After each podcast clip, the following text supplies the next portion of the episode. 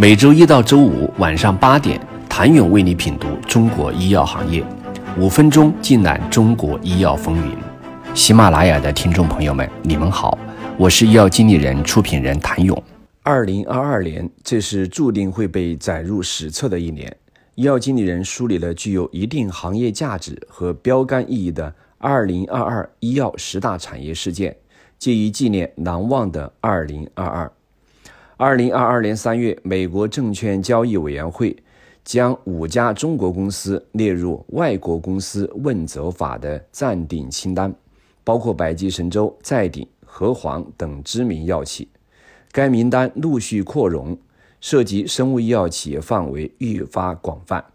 不仅于此，相较于美股市场的清单威胁，国内生物医药企业还被更多名目阴影笼罩。比如，二零二二年二月，CXO 企业药明生物登上了美国未经核实名单。对于生物医药企业而言，布局全球化重要性几乎不言而喻，渐成行业特色。但二零二二年以来，美国政府对中国医药产业出台的一系列颇具挑战性政策之肘，更是使得大家越来越意识到，技术和科学没有国界。但技术和科学是在不同国别完成的，同时也让中国创新药企对于海外融资渠道的认识更加深入和清醒。无论是资本市场还是产业上下游，制度掣肘越趋明显。在全球化自由与不自由间，国内药企无法游离在外。二零二二年四月。时任恒瑞副总经理周建军因个人原因辞职之后，恒瑞便马不停蹄开启了2022年一系列高管变动，尤其是研发条线。其中，周建军、陶维康、赵享进等高管先后离开，高管更迭使得恒瑞需要重新梳理经理人逻辑。由此，恒瑞推出2022年员工持股计划，激励核心人才。与此同时，一系列高管离职的背后，也拉开了一个颇受关注的话题：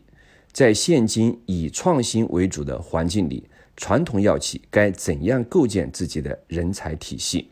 对此，时任恒瑞董事长孙飘扬在二零二二启示会上提及，人才竞争主要是靠激励机制来解决，但一个企业的创新不能完全靠一个人或几个人来解决问题。要有完整的创新体系，才能产生持续的稳定的创新。要着重于整个人才体制的管理和搭建完整的技术平台，因为要想做出真正的创新，一定要有不断积累的技术平台。恒瑞一系列高管更迭变化，或可从其言论中窥见一斑。二零二二年，一场中药界的强强联合横空出世。华润另辟蹊径，大手笔并购昆药，留给市场无限猜想。二零二二年五月，昆药集团发布公告称，华丽医药及其一致行动人华丽集团已与华润三九签署了股份转让协议。根据协议规定，华丽医药、华丽集团将其合计持有的昆药集团已发行股份总数的百分之二十八转给华润三九。标的股份总价二十九亿，对应每股转让价格十三点六元。凭借此次并购，A 股中药上市集团昆药华丽转身，或将成为央企控股企业。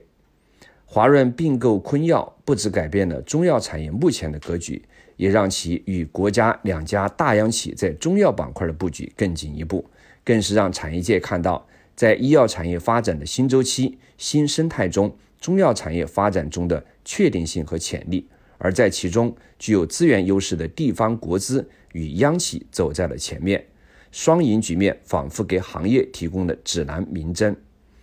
想了解二零二二还有哪些名场面，请您下周一接着收听。谢谢您的收听。想了解更多最新鲜的行业资讯、市场动态、政策分析，请扫描二维码或添加医药经理人微信公众号。医药经理人，医药行业的新闻与资源中心，我是谭勇，周一见。